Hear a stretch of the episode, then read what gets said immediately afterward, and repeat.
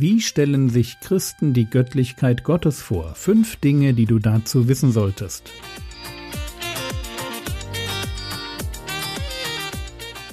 Theologie, die dich im Glauben wachsen lässt, nachfolge praktisch dein geistlicher Impuls für den Tag. Mein Name ist Jürgen Fischer und heute schauen wir uns Gott als den Schöpfer an.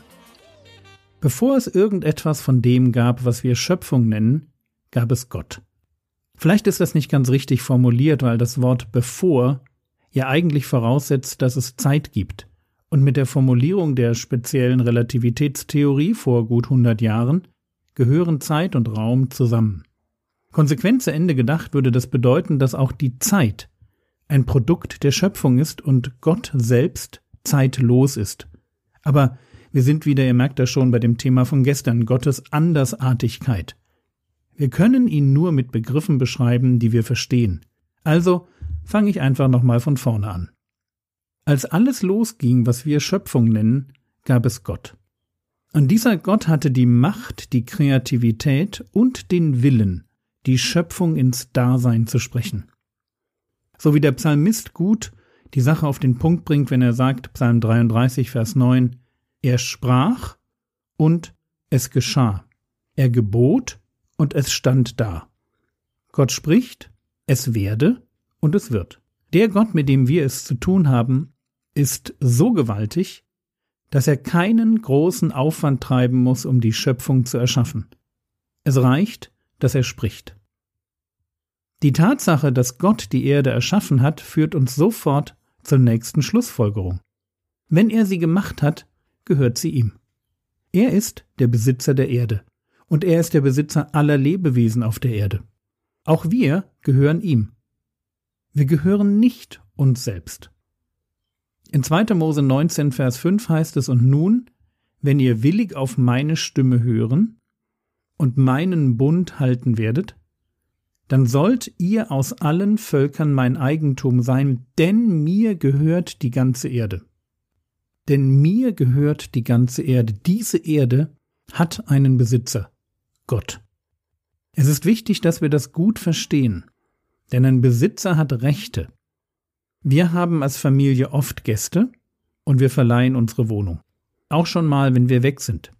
Aber die Gäste dürfen in unserer Wohnung nicht alles. Sie müssen sich an unsere Regeln halten. Es ist unsere Wohnung, also auch unsere Regeln. Wir bestimmen, was erlaubt und was verboten ist. In unserer Wohnung wird zum Beispiel nicht geraucht, aber es darf im Stehen gepinkelt werden. Bei uns ist das so. Bei anderen Leuten ist es vielleicht genau umgekehrt. Da darf man in der Wohnung rauchen, muss sich aber beim Pinkeln hinsetzen. Unsere Wohnung, unsere Regeln. Gottes Erde, Gottes Regeln. Wenn wir in der Bibel lesen, wie sich Gott ein Leben vorstellt, was er gut heißt und was er verurteilt, was in seinen Augen gerecht und was Sünde ist, dann hören wir den Eigentümer der Erde reden. Seine Erde, seine Regeln. Und wenn uns etwas nicht passt, dann können wir natürlich dagegen aufbegehren. Aber wir können eines nicht ändern, dass Gott diese Erde besitzt. Wir sind Gäste auf seiner Erde. Und wir leben ein Leben, das er uns anvertraut hat. Auch unser Leben gehört ihm. Und deshalb lohnt es sich, kurz darüber nachzudenken, was Gott sich von seinen Geschöpfen wünscht. Wobei wünscht zu schwach ist. Wir reden eigentlich über unsere Pflicht. Wir reden über die Frage, wozu sind wir hier?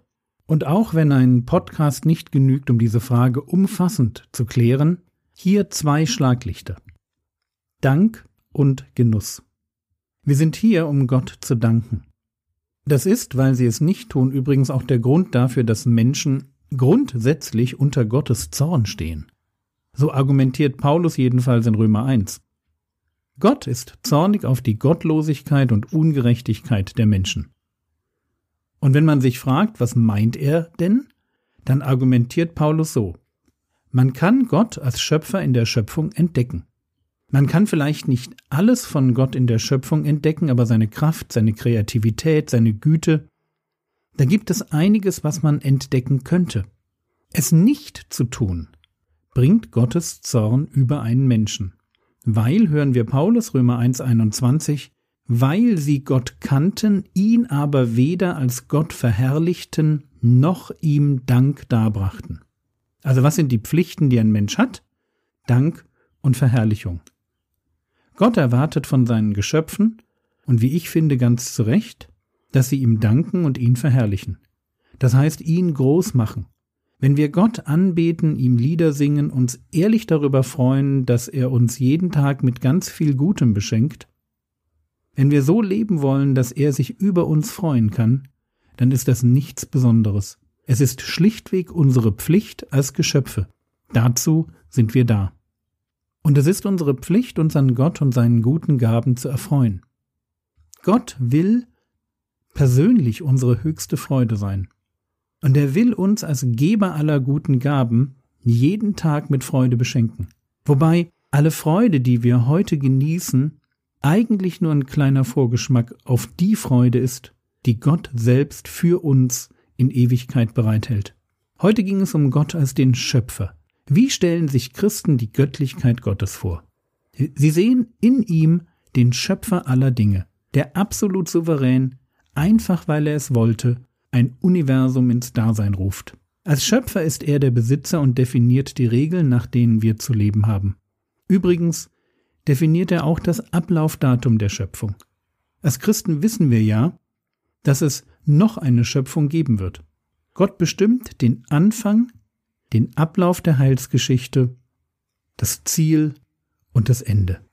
Er kann tatsächlich tun, was er will, so wie der Psalmist es ausdrückt, im Psalm 115, Vers 3, Unser Gott ist im Himmel, alles, was ihm wohlgefällt, tut er. Gott tut, was er will worauf er Lust hat. Es ist seine Schöpfung. Sie gehört ihm, ihm allein.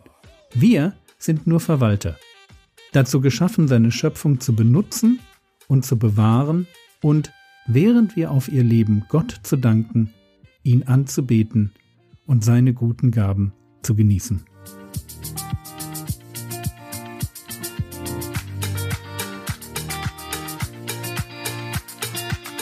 Was könntest du jetzt tun? Du könntest kurz darüber nachdenken, was für dich heute neu war. Wenn du etwas gefunden hast, was du so nicht glauben kannst oder noch nicht wusstest, forsche selbst in deiner Bibel.